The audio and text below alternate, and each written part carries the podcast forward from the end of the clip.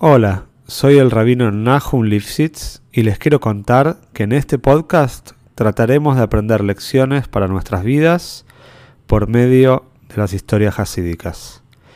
Sabemos que uno de los pilares en nuestro servicio a Shem es trabajar con nuestras cualidades y nuestra naturaleza.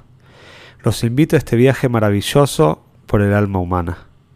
Si querés apoyar este podcast, te pido que lo difundas entre tus conocidos y si querés dedicar una historia, podés entrar en contacto conmigo por medio del mail que figura en la descripción. Te deseo que disfrutes la historia y puedas encontrar una gran enseñanza. Esta historia es Leiluy Nishmas, el Hayal de Tiwis Hashem, Sholem Doiver Ben Shneur Zalman. En eh, el día de hoy vamos a contar un poquito una breve reseña de Tolus Chabad, de un personaje muy importante dentro de la historia de Chabad, que se llamaba Rebbe Meir Shloime Yanovsky, el famoso padre de la Retzen Hana, la mamá del Rebbe. Estamos hablando entonces del abuelo materno del Rebbe. Él, cuando se casó, se hizo una brej, un estudiante en el Koilel, en el Koilel que tenía el Rebbe Marash, el cuarto Rebbe de Lubavitch. Y esa era la costumbre en ese momento que los Abreigen estudiaban más o menos durante un año Toire hasta que después elegían algún camino en su vida. En el año 1890, 5650, falleció el abuelo de Meir Janovsky, de Janovsky. El abuelo de él era el famoso rabino Rebabrom David Levit. Y él dejó una carta a los jefes de la comunidad judía de la ciudad de Nikolaev, donde él era rabino, en la cual él solicitaba que nombraran a su nieto Mer Shloime como el rabino sucesor de él en esta ciudad tan importante que era Nikolaev, una ciudad característica por eh, tener una gran cantidad de Hasidim y Hasidim muy importantes que salieron de ahí, que nacieron en este lugar.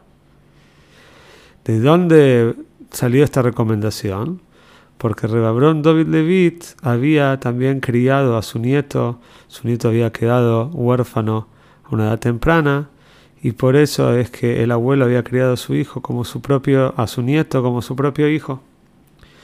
Por supuesto, los jefes de la comunidad, la Keile, se apresuraron y cumplieron el deseo del Rob de la Keile y Rebbe Shloime fue nombrado el rabino de Nikolaev.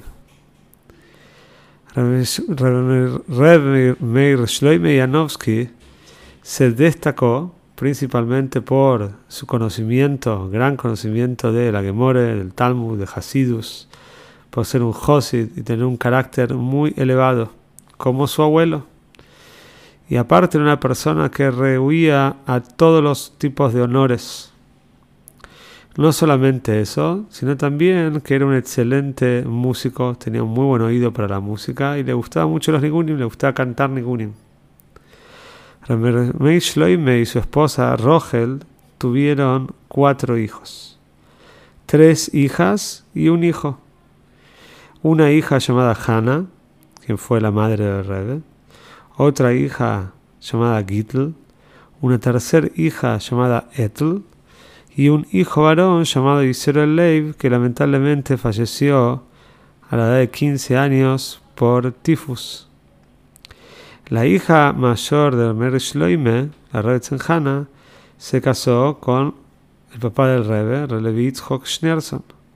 Pero la segunda hija de Mer Shloime, la Rebbe se casó con el hermano de Relevi Yitzhok Schneerson, el rabino Reb Shmuel Schneerson.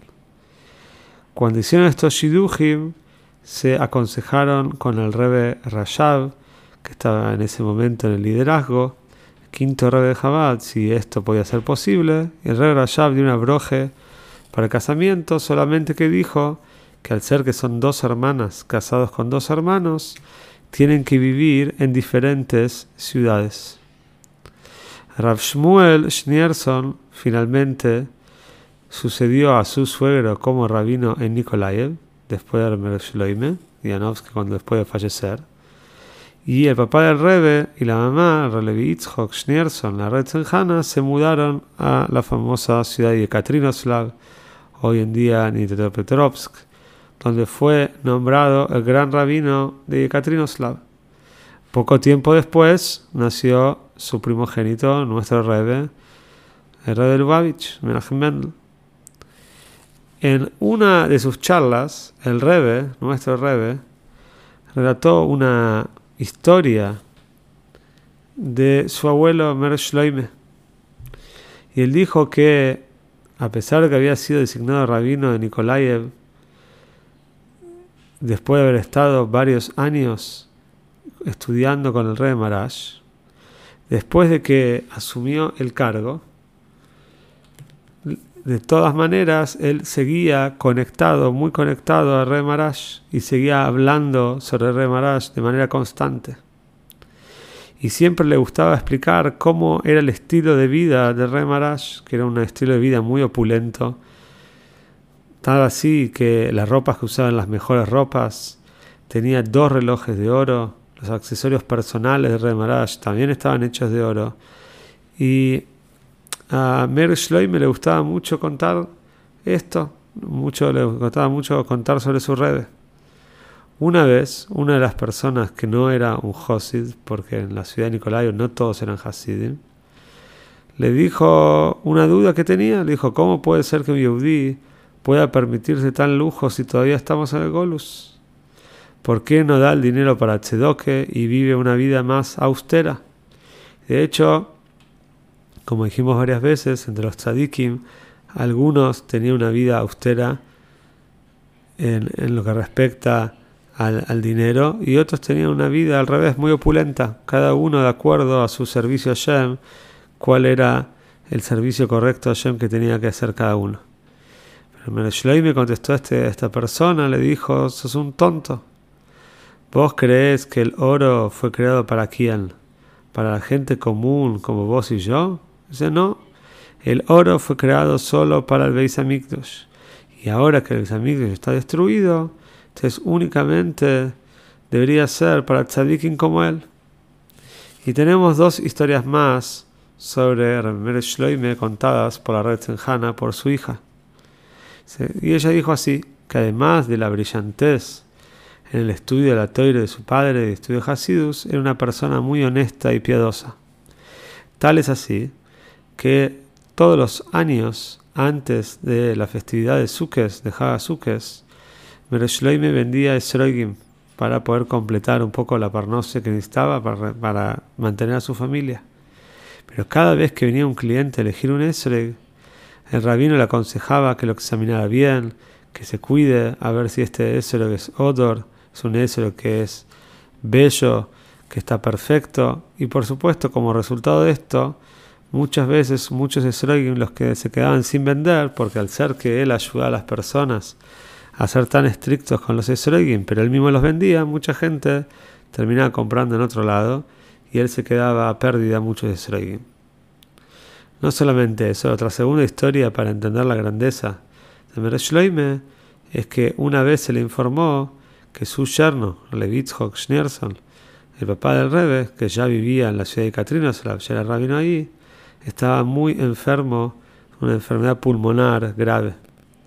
Cuando escuchó la noticia Mereshlam Yanovsky sobre su yerno, su rostro se enrojeció y se puso muy, muy serio y comenzó a, cantar con una voz suave y muy dulce una de las melodías sin palabras de los pastores rusos que él había aprendido, una melodía llamada Balach que hoy en día conocemos a esta melodía, este nigun, como el nigun de Shloime Yanovsky. Y luego cantar el nigun con mucha concentración, dijo, con mucha seriedad, dijo lo siguiente. Si Hasbe Sholem Hashem no lo quiera, se ha dictado un decreto malvado sobre él, se refería sobre su yerno, deseo cambiar de lugar con él. O sea que Shloime Yanovsky estaba dispuesto a entregar su propia vida por su yerno. Estas historias son un poco para entender la familia de Beis de los Rebeim, de dónde venían, el Hasidus eh, que tenían y la personalidad especial de cada uno y por supuesto aprender un poco para nosotros de todas estas historias cómo aplicar la sencillez, la humildad y la entrega por el otro en nuestras vidas.